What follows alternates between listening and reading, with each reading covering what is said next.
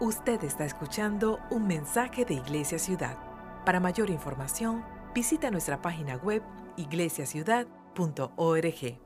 Y hoy quiero hacerles una pregunta. Bueno, antes de comenzar, yo siempre hago algo cuando me siento a recibir y es que hay mucha información acá.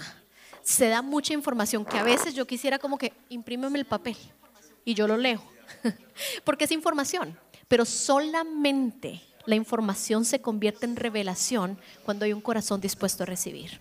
Y siempre me tengo que alinear porque es muy fácil distraerte, es muy fácil. Esta mañana eh, estaba compartiendo en el primer servicio y les digo, antes de subirme al servicio, me llega un texto. Stephanie, no ha llegado la maestra de las 10 y 45. Y yo así como que, la maestra 10 y 45, el servicio porque obviamente yo dirijo la parte de los niños y los jóvenes en mi iglesia y no llegó la maestra a las 10 y 45. Y es tan fácil distraerte y decir, ¿qué pasó con la maestra? Para que sepan todos los que están preocupados, sí llegó la maestra, solo que llegó tarde, pero muchas veces pasan cosas que nos distraen. Y siempre trato de cuando estoy sentada ahí, si Dios habló a través de un burro, déjenme decirle que Dios usa personas, situaciones, canciones, momentos, inclusive situaciones incómodas para hablarnos. Dios siempre está hablando, pero es importante que podamos abrir nuestro corazón y para eso tiene que haber decisiones personales que cada uno toma.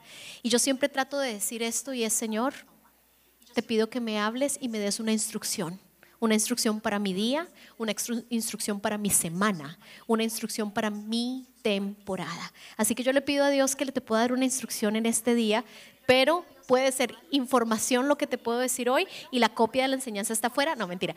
O puede ser que Dios te hable y todo depende a tu corazón. Así que vamos a hacer algo que yo siempre hago y es que vamos a mirar al cielo y vamos a decir, Señor, háblame, te estoy escuchando. Y bueno, quiero hacerles una pregunta y el primer servicio sí de plano o aburridos porque nunca se han enamorado o penosos porque no querían levantar la mano. Pero si tú te has enamorado apasionadamente, perdidamente, locamente, o tal vez eras súper enamoradizo cuando joven, por favor levanta la mano. Gracias, me ale Oh my gosh, y todavía hay gente aquí que dice, o sea, está al lado del esposo y nunca se enamoró. ¡Wow! Eso sí está terrible. O sea, por favor, seamos honestos. Todos aquí nos hemos enamorado. O sea, todos aquí por lo menos tenemos, eh, ¿cómo se llaman? Como crushes, como, como esos amores platónicos. Chayán sigue siendo el mismo amor platónico. Y todas las puertorriqueñas dicen, sí. Ay, Chayancito, ¿qué les puedo decir? Pero todos aquí tenemos... Eh, Ah, la pastora dijo, ah, no, no, no, no les puedo contar el de la pastora, eso son otras conversaciones, no mentira. Pero todos aquí tenemos eh, eh, amor, hemos sentido amor. Pero yo no sé cuántos de ustedes les ha pasado, yo trabajo con jóvenes y con niños y muchas veces he visto jóvenes que deciden tener relaciones que tú miras y dices, mm, esa relación no tiene futuro. ¿Cuántas veces a ti te gustó un muchacho, una muchacha, un, un joven, una jovencita, que tú llegaste y así como esos enamorados y que tú dices, o sea, me caso con él, con él hijos? Y de repente llevaste ese novio o ese novia a la casa y tus papás te dijeron, no, no, no, no, no, no, no, con ese no hay futuro. Muchas veces nos hemos encontrado en esas relaciones que literalmente decimos, no hay futuro, perdón, tengo lentes de contacto y lo tengo mirando para todos lados. Pero bueno, como les decía, así que no, no se preocupen, estoy bien. Puedo verlos, solamente que tenía el contacto moviéndose. Pero bueno, ah, el punto es que cuando tiene que ver con el amor, pues muchas veces decimos, ay, para siempre. ¿Y cuántos de ustedes se enamoraron así perdidamente a los 15 años y hoy en día tú miras las fotos de esa persona y dices, ¿qué me pasó? Gracias Dios que me salvaste. Hay algunos, yo, porque yo siempre le digo a mi hija, mi hija está en middle Tengo una niña que está ahorita con, con mi esposo en middle y tengo un niño de 8 años, pero mi hija, que tiene 11, pues obviamente ya está creciendo, ya es diferente. Todavía, gracias a Dios, no le ha entrado eso de, de que, ay, me gusta tal niño y todo esto. Yo era más enamoradiza que ella, for sure. For sure. O sea, yo a los 10 yo estaba enamorada porque yo era católica, eh, pues la iglesia tradicional, y mi mamá quería que yo hiciera la confirmación. Confirmación, creo que es la confirmación. No, la otra, la comunión porque supuestamente se hace temprano, pero mi mamá me quería hacer fiesta. Entonces esperó hasta que yo estuviera más grande y ahorrara más plata para la fiesta. Imagínate. Y entonces me acuerdo que mi primer amor fue el muchacho que nos enseñaba todo eso de la clase. Yo tenía 10 años. Y yo me acuerdo que yo lo veía, yo decía, lindo. Ay, no, hoy en día digo, Dios mío, ¿qué me, qué me pasó? Pero con el amor pasa así, nos ensegamos y decimos, para siempre. Pero la gente que está atrás, ¿verdad? La gente que mira con otro filtro dice, eso no tiene futuro. Yo vengo a hablarles hoy acerca de algo que sí tiene futuro. Que no importa si tú lo estás mirando desde este ángulo o lo estás mirando de este ángulo, no importa si te parece o no, si te gusta o no, no importa si tal vez has tenido malas experiencias o buenas experiencias, tu opinión no cambia el futuro de esto. Y es el futuro de la iglesia. Porque la iglesia, hermanos, sí tiene futuro.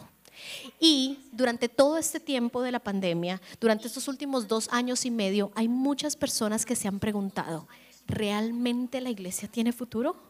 Realmente todo lo que ha pasado, que se cierran, que se abren, que se pongan máscara, que se quiten máscara, que ya no se la pongan, que sí sirve, que no sirve, que es pandemia, no que es pandemia.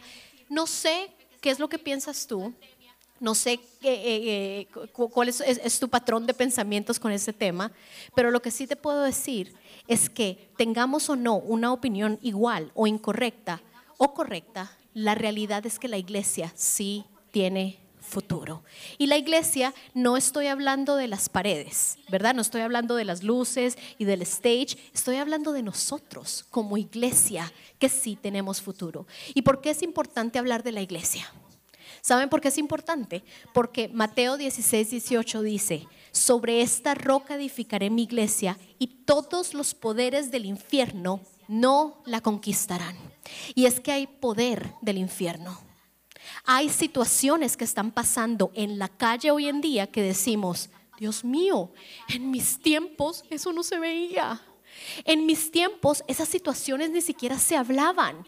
Y hace poco estaba teniendo una conversación con una pareja que se casaron y les preguntamos cuántos hijos quieren tener. Y su respuesta me sorprendió, no queremos tener hijos. Y yo, ¿por qué? Me dice, ¿no te has dado cuenta de este mundo? Y es que el plan del enemigo cada vez se hace más real y cada vez se hace más, se, se acerca más a nuestras casas. El plan del enemigo es real y no va a cambiar.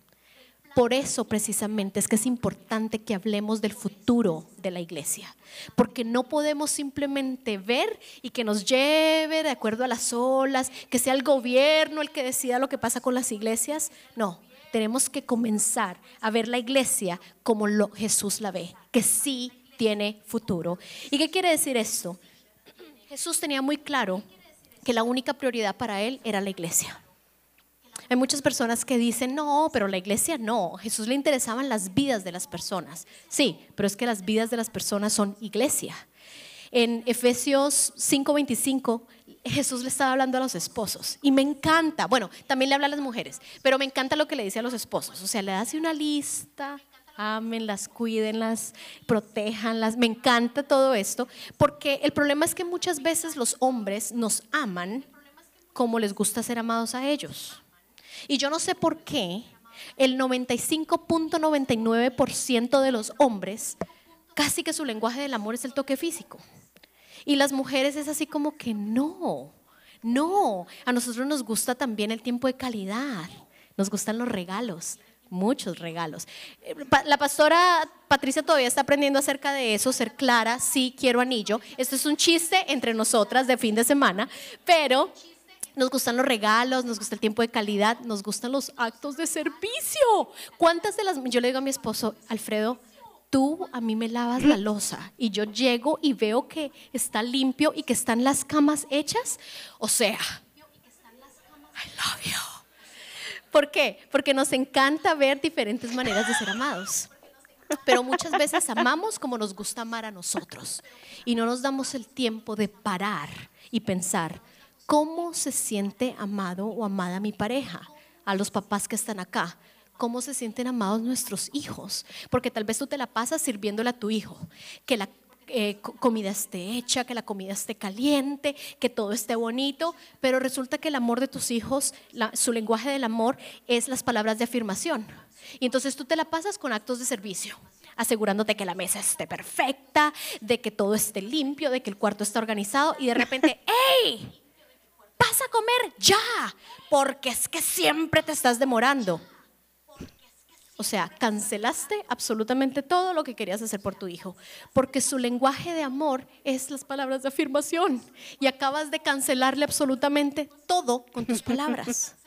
Y muchas veces somos tan egoístas o tan ignorantes que amamos a nuestra manera y no a la manera que la otra persona desea ser amada. No aceptamos que todos somos diferentes y que todos recibimos amor de una manera diferente. Parte de aprenderte a relacionar y de madurar en las relaciones es abrir tu corazón a conocer realmente el corazón de la otra persona. Y Jesús también tiene su lenguaje del amor.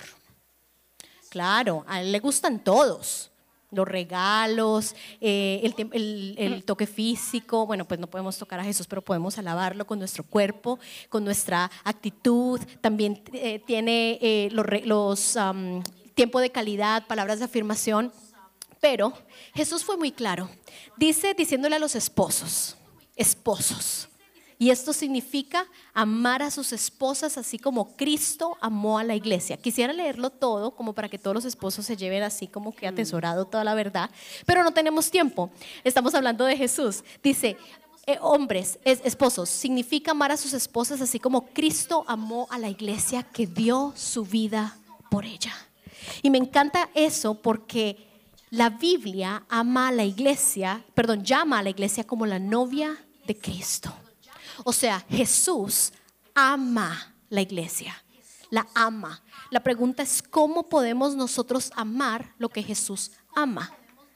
Yo no sé cuántos de ustedes les ha pasado, pero yo no saben todo el montón de bodas a las que voy. Muchísimas. El sábado pasado estuve en dos bodas en unos 15 años el mismo día, con dos vestidos diferentes porque tenemos muchos jóvenes que se están casando y así que tuvimos una boda a las 12 del día, tuvimos una boda a las 5 y media de la tarde y tuvimos unos 15 años a las 8 de la noche. Y en todos estuvimos, no me pregunten por qué, o sea, terminamos viendo todos, eran personas muy, muy especiales, pero no hay nada más lindo que ver entrar a la novia. Nadie ve a la novia entrando y diciendo, qué fea se ve esa muchacha.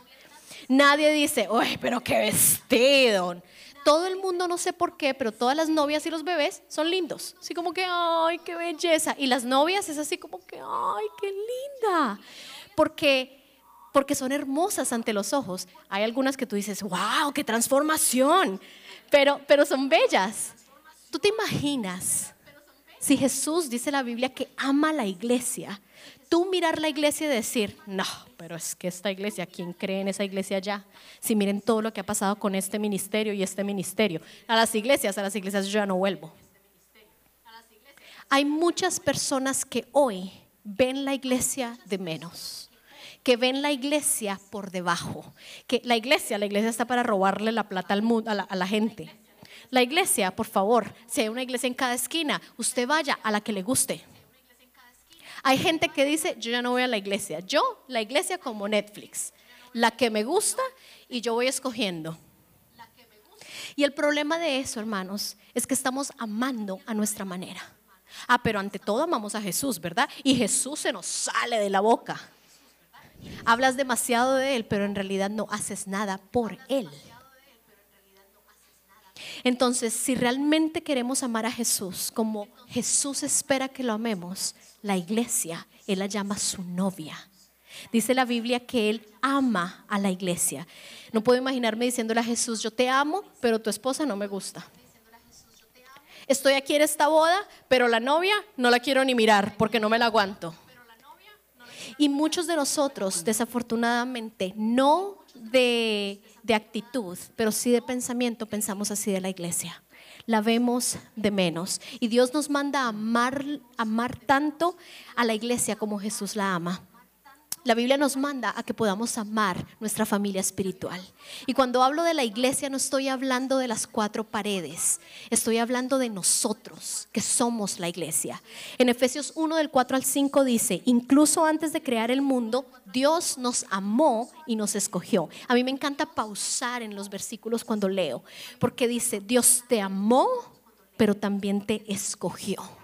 Dice, me amó y me escogió en Cristo para ser santos, no perfectos. El problema es que a la gente le gusta leer y lee como le gusta y punto. Ah, no, no, no, porque es que si tú no eres perfecto como dice la Biblia, entonces vete.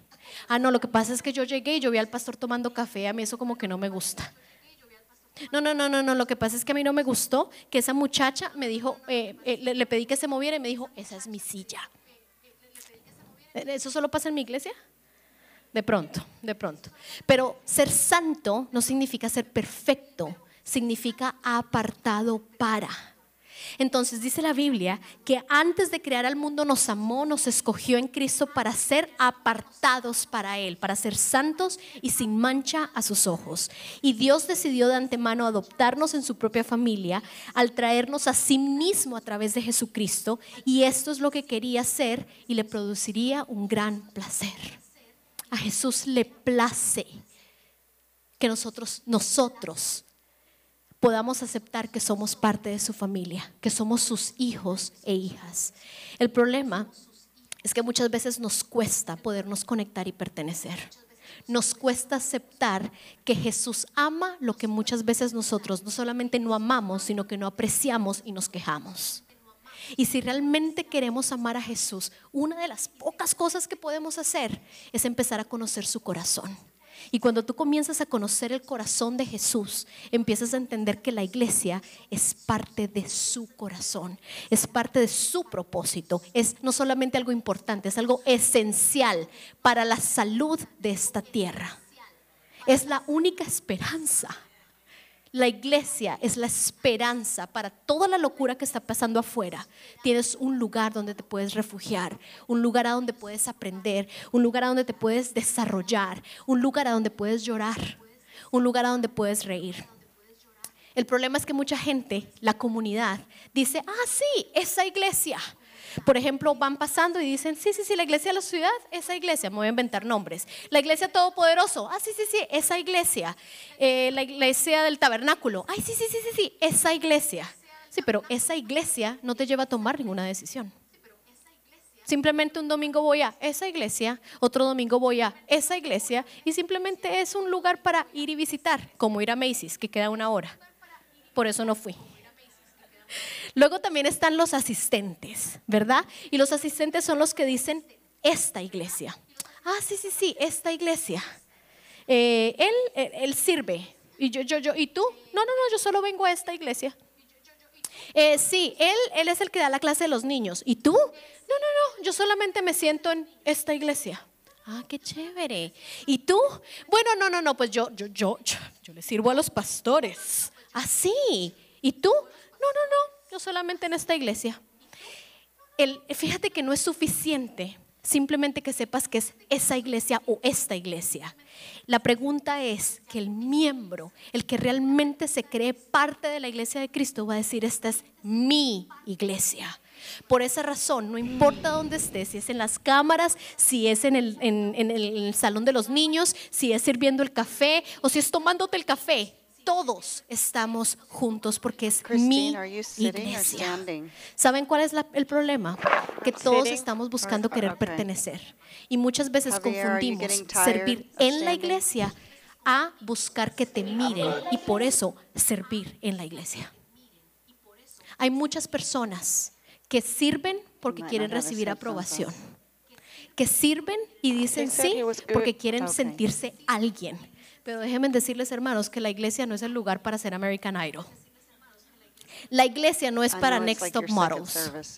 La iglesia es para amar, soportar y servir. ¿Qué pasa cuando tu perspectiva empieza a cambiar? Uno, que empiezas a recibir identidad, pertenencia y convicción del lugar a donde Dios te ha puesto. No hay nada más lindo que conocer una persona que está llena de convicción porque es una persona que no es como las olas. Ah, es que allá la alabanza está más chévere. Es que allá fue Chayán. Y entonces allá llegas. Sino que estás puesta en el lugar donde Dios te ha dado una asignación. Yo te quiero preguntar algo. ¿Tú estás acá por una asignación o porque de plano no tienes en otro lugar a donde ir? ¿Estás aquí por una asignación o simplemente porque eh, me invitaron y aquí llegué? Eso se lo estoy hablando a los que llevan mucho tiempo en esta iglesia. Porque si Dios te ha dado una asignación, yo espero que tú estés trabajando en pro al crecimiento tuyo y de tu iglesia. No, hay muchas personas que se quejan, muchas personas que dicen, no, pero es que esta iglesia, es que ese pastor, es que esos líderes. Miren, quiero dejarles saber algo. Sí, las iglesias son como las familias. ¡Qué drama! Qué rollos, qué situaciones. Yo he estado en mi propia iglesia por 21 años, ni les cuento todas las cosas que he visto. Muchas situaciones, pero a mí no me mueven los dramas, a mí me mueve el Señor. ¿Qué quiere decir eso? Que tiene que ver con convicciones propias tiene que ver con asignaciones claras, tiene que ver con identidad, pertenencia y convicción, que solamente te la puede dar el Señor. Cuando empiezas a conocer su corazón y dices, si a Jesús le importa la iglesia, entonces a mí me tiene que importar. ¿Saben cuál es el problema? Que el individualismo de hoy, independiente de nuestra cultura, ha creado muchos huérfanos espirituales. Y somos como puros conejitos de Pascua, saltando de iglesia en iglesia, sin identificarse, sin rendir cuentas, sin recibir lo que realmente te da la iglesia, que es compañía que te ofrece una comunidad. La iglesia te da comunidad.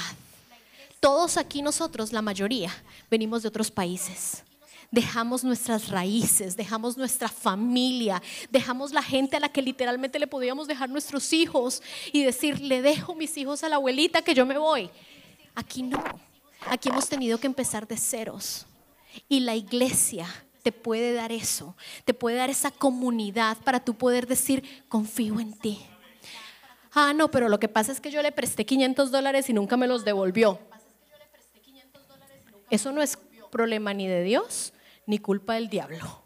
Esto aquí tiene que ver con relaciones. Y si tú te fuiste de un lugar o le dejaste de hablar a alguien porque le prestaste 500 dólares y no te los devolvió, entonces ten la reunión, haz la cita, ten la reunión incómoda, habla de la situación. No simplemente cierres la página y digas, ah, no, lo que pasa es que en todas las iglesias roban. No, no, no, no, no. Aquí nadie te hace sentir nada, tú decides cómo sentirte. Entonces, creo que necesitamos más gente madura emocional para empezar a lidiar con situaciones así y no que tú te permitas a ti mismo no vivir el regalo de la comunidad por el error de otro ser humano, que déjame decirte, no es perfecto igual que tú. Porque aquí todos tenemos un apellido. Y por más de que tú te quieras divorciar de tu mamá, tu mamá va a seguir siendo tu mamá toda la vida. Se llama familia, se llama ADN y se llama apellido es tu familia. Y así como que tú vienes a, que aprendiste a hacer las arepas igual que tu abuelita, te felicito, pero también aprendiste a gritar como tu abuelita. Porque todo lo que no se sana se repite. Entonces, como no te puedes divorciar de tu familia, o te la aguantas, o finges, o la restauras. Lo mismo es con la iglesia. Yo no quiero estar en una iglesia aguantándome. Yo no, estoy yo no quiero estar en una iglesia soportando, yo quiero estar en una iglesia restaurando. ¿Qué significa? Que me vuelvo un agente de cambio. No me vuelvo la persona que juzga, la persona que no hace nada, la persona que es la pared para que nadie le hable. Me convierto en un agente de cambio. Estoy aquí para hacer un cambio. Estoy aquí porque soy parte de la novia de Cristo. Y hay muchas personas que están buscando dentro de ese individualismo un nombre. Es así como que no fui la porrista en la escuela, pero me voy a volver la porrista en la iglesia. Mira, hay gente de esas. ¿Ustedes creen que los pastores no se dan cuenta? Claro que se dan cuenta. Pero cada persona está en su propio proceso. El problema es que se nos olvida, andamos con el espejo para el otro lado Entonces estamos reflejándole a todo el mundo. Pero si tú te haces el favor de voltearte un poquito el espejo y verte a ti mismo, te das cuenta que todos tenemos algo con lo que estamos trabajando. Todos tenemos un proceso. Y hay muchas personas que vienen y dicen, ay, es que este domingo no estuvo la presencia de Dios. No levanten la mano, pero sé que muchos lo han pensado. Ay, este domingo como que la alabanza, eh, la cancioncita que cantaron no es la que... A mí me gusta la de la radio. A mí me gusta la que es así como que yo me sé y me sé los pasos. Y, decimos, ay, no, no, no, no, no. Hoy la comida que estaban dando, eh, no, yo lo haría diferente. Yo escogería canciones diferentes. Yo predicaría diferente. Pero si tú vienes a la iglesia y no sientes que recibiste algo, quiero hablarte. Y quiero hablar específicamente a todos los que sirven. Pastores, predicadores, líderes de alabanza, todos los trabajadores del ministerio. Si estamos decepcionados después de un servicio o de una conferencia en la iglesia, tal vez estábamos haciendo un show en lugar de servir. Y si tú vienes, y si, perdón, y si tú te preguntaste y serviste tú con excelencia y amor, ese debería ser tu termómetro. Tu termómetro debería ser, yo vine con el corazón correcto, yo serví con amor y excelencia. Y eso habla entonces de la condición de tu evento o del servicio. La gente tal vez salió decepcionada cuando llegó, significa que algo no fue como lo quería controlar, que algo no fue como lo quería ver. Eso se llama control, eso se llama egocentrismo. Deje que Dios lidee con cada persona. Pero si la gente está decepcionada, es porque tal vez están viniendo a entretenerse y no a escuchar la palabra de Dios. Porque hay gente que esto no es Circo de Soleil. Pero el problema es ese, que la gente viene a ver qué me van a mostrar hoy. A ver qué palabra me van a dar. Y nos sentamos literalmente con lista en mano. A ver en qué versículo la teología. Voy a conectar la teología. Mira, tú te puedes saber todos los versículos que quieras, pero a mí no me hables de versículos, háblame de tu carácter. Porque a la gente la contratan por sus grandes títulos y la echan por el carácter. A mí, permíteme sentarme con tus hijos para preguntarte cómo se sienten como hijos en la casa donde viven, donde los padres son ustedes. ¿De qué sirve tanto versículo si no vives uno? Es mejor uno y que lo vivas. Y el problema es que venimos de iglesias, que es todo hacer, mostrar, pero muy poca sustancia, muy poco ser. Pero nuestro trabajo no es salir corriendo de las iglesias falsas. Nuestro trabajo es hacer el cambio. Es hacer, tomar la decisión de ser agentes de cambio. Así que si tú has escogido seguir a Jesús como tu Señor y tu Salvador, eres miembro de la familia de Dios. Somos miembros, somos todos familia. ¿Cuántos de ustedes han ido a un Thanksgiving, una acción de gracias o una Navidad y saben que se van a encontrar al tío del que todo el mundo habla, pero todo el mundo actúa como si nada estuviera pasando el día de las fiestas? Y es así como que el elefante rosado está en toda la mitad y todo el mundo camina alrededor del elefante porque no queremos aceptar las situaciones. Pero no importa lo que esté pasando, igual es tu familia, igual lo invitas. Todos tenemos gente que no soportamos en la iglesia, porque hay gente DDA. Difícil de aguantar. Pero es que nosotros no somos monedita de oro para caerle bien a todo el mundo. Ni podemos esperar que nos vamos a, a caer bien oh. con todo el mundo. Pero parte de la sanidad emocional y de la madurez es precisamente aprender a soportarnos y conocer el corazón de la persona. Muchas veces juzgamos por lo que vemos. Es que no me saludó. Me acuerdo una vez, eso fue hace años, yo, como saben, uso lentes de contacto y sin lentes de contacto o gafas no veo de lejos. O sea, cuando les digo no veo lejos es que veo borroso. La gente me hace así, lo que yo veo es como una sombra. Entonces no sé si me está saludando, se está ahogando, está pidiendo ayuda. Y me acuerdo una vez en danza, porque yo era parte del grupo de danza, bueno, desde que eres tú eres danzarina, toda la vida eres danzarina, ¿verdad? Toda la vida. Pero hace mucho tiempo yo estaba en el grupo de danza y me acuerdo que vino una de las chicas a confrontarme. Me dice, Stephanie, quiero hablar contigo. Y yo, ay, bueno, claro que sí. Quiero que sepas que eres una creída. Y yo así como que, ay, pues, bueno, ¿cómo te puedo ayudar? y me dice, yo estaba pasando y te saludé. Y literalmente me miraste, así la película, ¿no? Me miraste a los ojos y te volteaste. Y yo así como que, wow, bueno, te pido perdón. Eh, la verdad es que yo no veo. No, no, no, no, no, no me pongas excusas. Ya me di cuenta qué tipo de niña eres. Eres una creída. Y yo así como que, bueno, y le va a decir algo, no, no, no, no, no me digas nada más. Y yo, bueno, pues algún día le contaré mi verdad. No veo.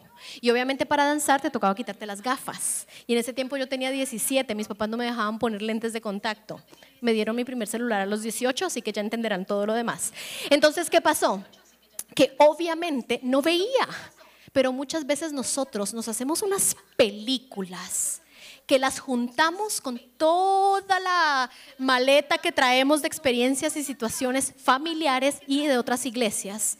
Y venimos simplemente juzgando desde nuestra historia sin darle a las personas el beneficio de la duda y de entender de que todo el mundo tiene un corazón y una situación que está viviendo. Y si nos diéramos el tiempo de preguntar cómo estás y esperar por la respuesta, créanme que te cambiaría la percepción de otra persona.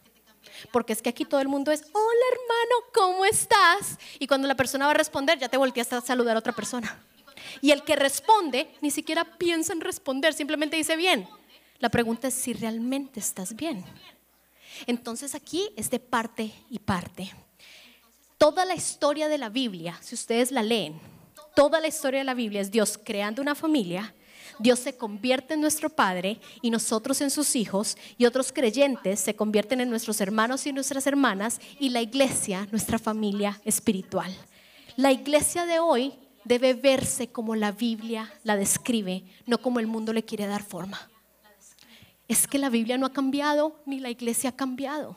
Si tú lees hechos, ahí está la descripción de lo que la Biblia, la iglesia, perdón, debería ser. De cómo deberíamos ser nosotros y ver a la iglesia. La iglesia de hoy debe verse como la Biblia la muestra.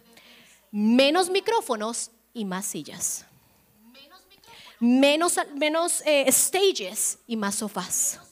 Porque es que todo el mundo quiere el micrófono. Todo el mundo quiere que lo vean. Y por eso casi nunca hay maestros de niños. ¿Saben por qué? Porque es que los maestros de niños nadie los ve. Y usted cree que un niño de cuatro años te mira y te dice, ay, profesora Stephanie, qué palabra tan poderosa me diste hoy cuando me enseñaste de Moisés. Y la maestra sudando, vestida de Moisés, quitándose la barba. No, tú ves el fruto después. Tú ves el fruto en los años y tal vez nunca lo vas a ver. Nadie se acerca al camarógrafo y le dice, wow, qué tomas las que has hecho hoy. Gracias, gracias porque cuando, cuando hiciste esa toma, uff, espectacular. Nadie se acerca a la señora del café, oye, gracias, gracias por tu servicio y por lo que estás. Ah, no, pero el que tiene el micrófono. Pero esa no es la iglesia que Jesús habla en la Biblia. La iglesia que Jesús habla en la Biblia es que yo sirvo con pasión, así sea debajo de una silla. Que yo amo lo que hago. Amo estar con la familia de Dios. Soporto, oro, confieso, aguanto, confronto. Pero últimamente soy persona y soy la misma. ¿Por qué? Porque Jesús es nuestro Señor. Así que ser seguidor de Cristo y vivir para Él es más que creer, también es pertenecer. Que tú seas parte de la iglesia ciudad significa que tú perteneces. Entonces, en vez de pensar, ¿qué es lo próximo? ¿Cuál es la próxima iglesia? ¿Cuál es la, ¿Cuáles son las actividades que están haciendo allá? ¿Por qué no tomar la decisión de decir, me voy a plantar y voy a empezar a crecer? Y las cosas que no te gustan, que espero que hayan, Porque hay mucha gente que dice, no, mi iglesia es perfecta, mi pastor es perfecto. Cuando me dicen eso, yo digo, negación, primer paso de los 12 pasos. Necesitamos trabajar en la negación, Porque todos tenemos situaciones que no nos gustan. Y ojalá que tengas situaciones que no te gusten. Ojalá que, hayas cosas, que hayan cosas que te molesten. Porque hay cosas que tú ves que nadie más ve. Y en vez de juzgar, te puedes convertir en agente de cambio. En vez de hablar mal, te puedes convertir en una persona que abre algo nuevo y diferente. Porque tal vez Dios te trajo acá precisamente para eso, para bendecir a la familia de Dios. ¿Y por qué es tan importante estar conectado a tu familia espiritual? Y yo quiero regalarte rápidamente cinco razones porque es tan importante, porque es un beneficio para nosotros. Número uno, tu familia espiritual te acepta y te acepta tal y como eres. Acepta el que dice, esa es mi silla como acepta el que todo el tiempo, hermano, hermano, hermano, hermano, hermano. Dejémonos de llamar hermanos si realmente hablas mal de tu hermano. Deja de llamarte hermana y hermano si por detrás dices, no me aguanto a esta persona. Si realmente tú estás llamando hermano o hermana a la persona es porque de verdad los amas y tratas como si fueran tus hermanos. ¿Qué significa eso? Estoy aquí para ti, te perdono, te acompaño en tus situaciones porque eres mi hermano. Pero lo lindo de la iglesia es que la iglesia te acoge, te abraza y te acepta. Te da exposición a lo que hay dentro de ti. Yo siempre digo, denle, a una persona una responsabilidad y su corazón va a ser revelado. Hay personas que tú les das una responsabilidad y que cuando llegaste por primera vez a la iglesia, bienvenido. Y tú dices, ay, qué persona tan buena, qué buena gente. Y de repente le dieron otra responsabilidad y mm, no te mira, ya no conoce tu nombre, ya no te habla, ya pavo real. Yo sé, y yo sé que ustedes también saben de esas personas. Pero la solución no es simplemente irte. La solución no es simplemente decir, esto no es para mí es ser agente de cambio, porque lo que está siendo expuesto del corazón de la persona, la persona necesita lidiar con eso en su carácter. ¿Cómo? Hay otras cosas que van a ser expuestas de tu corazón. Número dos, tu familia te provee relaciones importantes, más que todos nosotros, los latinos, los que venimos de otros países que dejamos nuestras familias.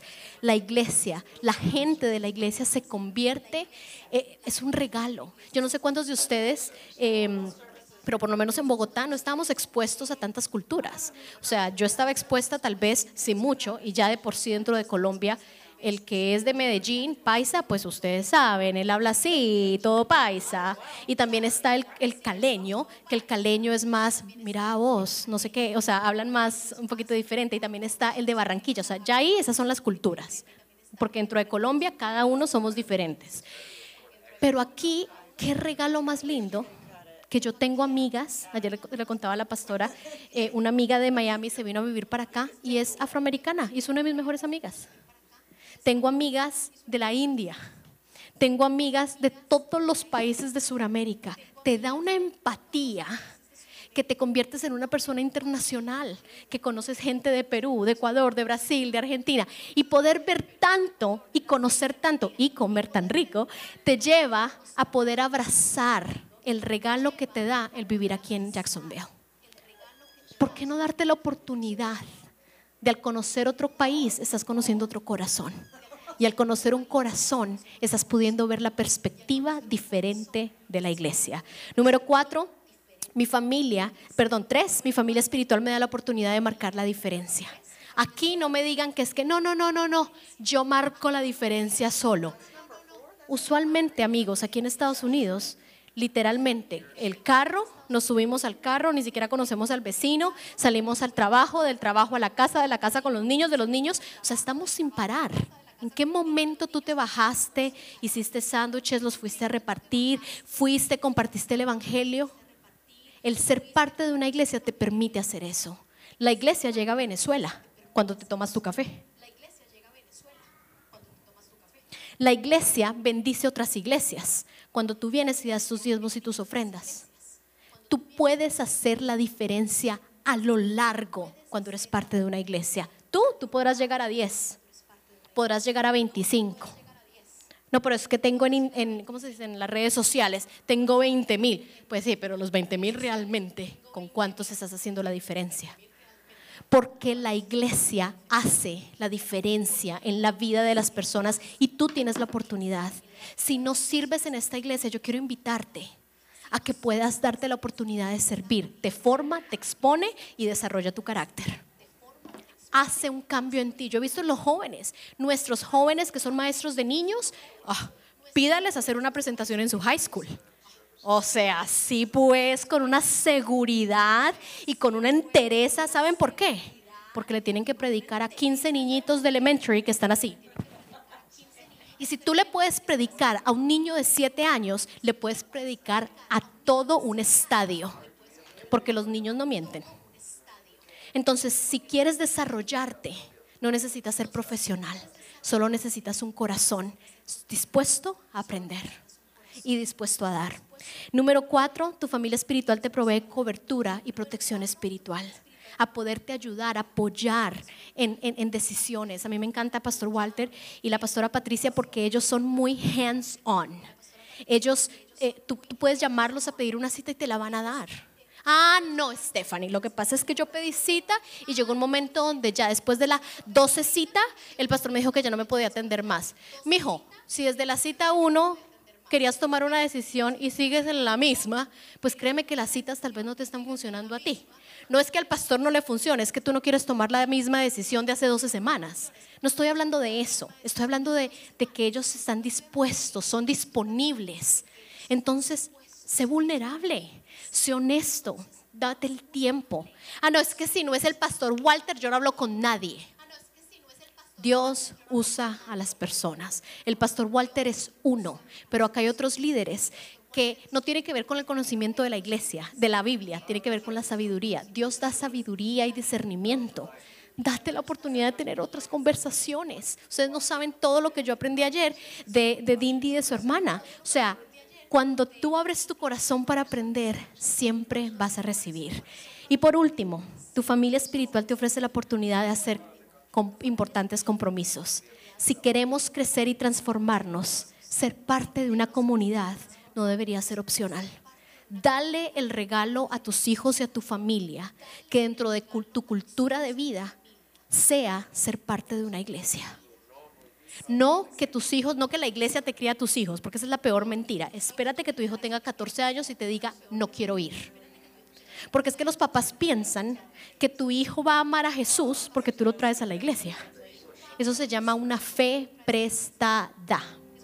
Que cuando ya te prestaron los zapatos que no te quedan, los dejas a un lado y dices, es que ya no me caben, ya no me los aguanto. Dale la oportunidad a tus hijos que vean a Jesús en ti. Y cuando como papás empezamos a inspirar a nuestros hijos y a que todos los domingos haya partido o haya playa o haya cumpleaños, igual como familia venimos a la casa de Dios, entonces tus hijos van a empezar a verlo como parte de su cultura. Los escuelas afuera, la media, TikTok, eh, Snapchat, um, Instagram, están programándole la mente a tus hijos. ¿Qué estás haciendo tú? ¿Qué estás haciendo tú en la mente de tus hijos? Porque la formación espiritual, me encanta esto en, en un libro que se llama The Slow Church. Dice, la formación espiritual ocurre principalmente en el contexto de la comunidad. ¿Quieres crecer?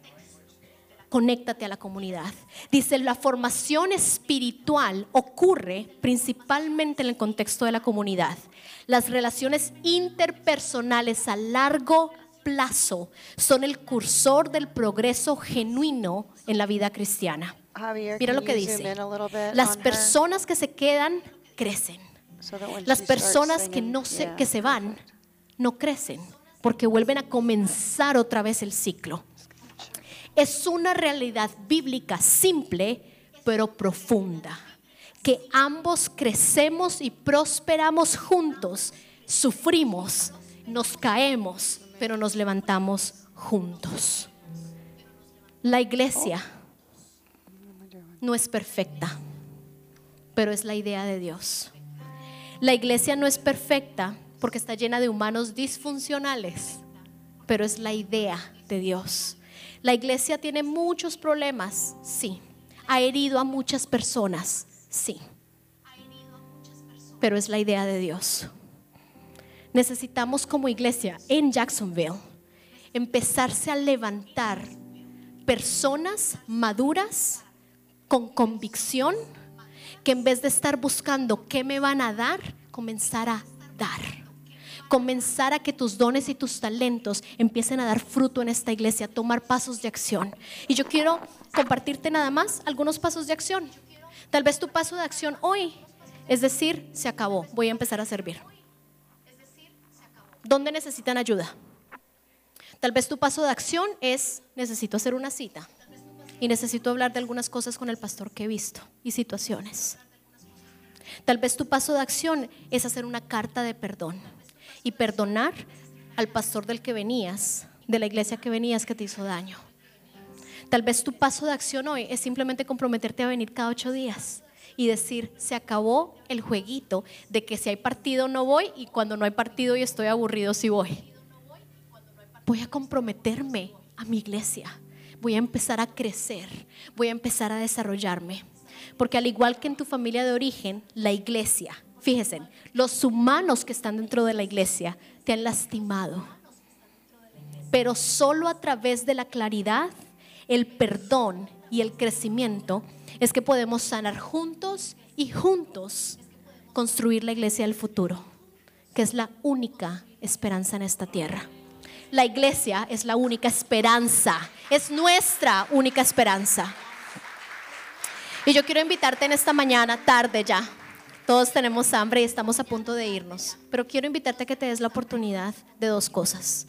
Uno, a renovar tu compromiso. Cuando hablo de iglesia, no hablo de las cuatro paredes, no hablo de esta iglesia, hablo de tu compromiso personal con el Señor y tu mirada de lo que significa para ti la iglesia.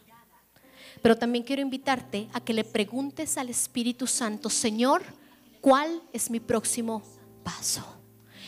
¿Cuál es mi instrucción y cuál es mi asignación de vida? Porque cuando una mujer, dicen que cuando un bebé nace, nace una mamá. Y un bebé se convierte en una asignación. Si el bebé llora, igual la mamá está ahí. Si el bebé tiene hambre, igual la mamá está ahí. Si el niñito se porta mal, igual la mamá está ahí. Si el niñito le voltea el cabello y le voltea los ojos, igual la mamá está ahí. Es una asignación. No simplemente la dejas tirada porque ya no te gustó cómo se ve. Cuando la iglesia de Cristo se vuelve una asignación en tu corazón, tú vas saltando cada proceso y vas caminando cada etapa de vida, invitando a Jesús a que te siga, a que te guíe, perdón, y tú seguir sus pasos. Vamos a ponernos de pie. Y Espíritu Santo, en esta tarde, yo quiero pedirte que tú abres a nuestro corazón ha sido mucha conversación, mucha información, pero yo te pido que traigas claridad en este momento y que cada uno de nosotros pueda preguntarse a sí mismo con qué me quedo en esta tarde. ¿A qué me trajiste hoy aquí, Jesús? ¿Qué querías hablarme a mí? ¿Qué, qué instrucción querías hablarme a mí? Y para todos aquellos que vienen de iglesias, o vinieron de ministerios por muchos años y saben de lo que realmente les estoy hablando cuando hablo de trauma y drama en la iglesia. Yo quiero que me mires. Y quiero pedirte perdón. Quiero pedirte perdón en nombre de la iglesia. Porque los seres humanos dentro de las iglesias se han aprovechado, han herido, han maltratado y han utilizado en el nombre de Jesús su autoridad para hacer daño. Y te quiero pedir perdón en nombre de la iglesia. Pero no rechaces lo que fue un día la idea y sigue siendo la idea de Jesús por una mala experiencia. Tal vez Dios te permitió que vivieras esa experiencia precisamente por eso, porque se llama experiencia. La experiencia te da madurez y una nueva perspectiva. Tal vez tú eres esa persona que puede hacer la diferencia para no volver a repetir la misma historia. Y tal vez esta es tu primera vez y dijiste, wow, wow, wow, yo apenas llegué hoy. Tal vez tu primer paso es simplemente decir, Jesús, quiero ser parte de tu iglesia. Quiero ser parte de lo que a ti te gusta, te interesa. Quiero crecer, quiero desarrollarme. También quiero crear una cultura en mi casa. Las cosas allá afuera están loquísimas. Quiero poderle dar a mis hijos un lugar seguro, no perfecto, pero sí seguro de amor. Y tal vez tu primer paso es ese, recibir a Jesús, decidir por Jesús tu primera vez. Y si ese eres tú, yo te pido que puedas repetir esta oración después de mí. Señor, hoy decido por ti. Te escojo como mi Señor y mi Salvador. Y te pido perdón por mis pecados. Me arrepiento y te pido que hoy una nueva relación contigo comience. Pon personas correctas a mi alrededor que me ayuden a crecer y empezar a vivir esta nueva vida contigo. Un día a la vez. Te amo Jesús. Y hoy quiero que vengas a ser mi amigo, mi compañero y mi protección. En el nombre de Jesús. Amén. Y si esa es tu primera vez y tú tomaste esa decisión por primera vez, yo te pido que te acerques a uno de los líderes o que vayas a la, a la mesa de conexión, al cuartito, donde ahí les van a explicar y les van a dar toda la información. Eh, no sé si pueden ir atrás o pueden levantar la mano. Eh, pueden ir con la pastora Patricia, eh, que les quiere explicar esta decisión, la mejor decisión que puedes tomar en tu vida. Quiero bendecir a la iglesia. Si pueden, por favor, levantar sus manos. Señor, yo te pido por la iglesia ciudad de Jacksonville no solamente por esta iglesia, sino por todos los campuses que van a venir. Yo te pido por cada una de estas personas que tú trajiste de diferentes países, de diferentes lugares, de diferentes situaciones y etapas de vida. Yo te pido, Señor, que comiences a levantar hombres y mujeres valientes con firmeza de corazón, con convicciones. Y te pido, Señor, que a medida de que tú prosperas la iglesia, los vas a comenzar a prosperar a ellos individualmente en sus negocios, en sus ideas innovadoras, en sus emprendimientos. Te pido por cada familia de, estas iglesias, de esta iglesia, Señor. Te pido que tú protejas a sus hijos, que tú los puedas bendecir, Señor. Y declaro que juntos van a hacer diferencia en esta ciudad, Señor. Que la comunidad va a empezar a cambiar por la vida de cada una de estas personas que te aman, Jesús, pero que también están comprometidas con tu iglesia. Yo los bendigo y te pido, Señor, que cada día, que nos comprometamos a un día a la vez a caminar contigo, pero también juntos a hacer la iglesia. En el nombre de Jesús. Amén y amén. Dios los bendiga. Esperamos que este mensaje sea de bendición para sus vidas. Si desea conectarse, puede visitarnos en nuestro campus de Jacksonville o en Orange Park. También nos puede contactar a través de iglesiaciudad.org. Bendiciones.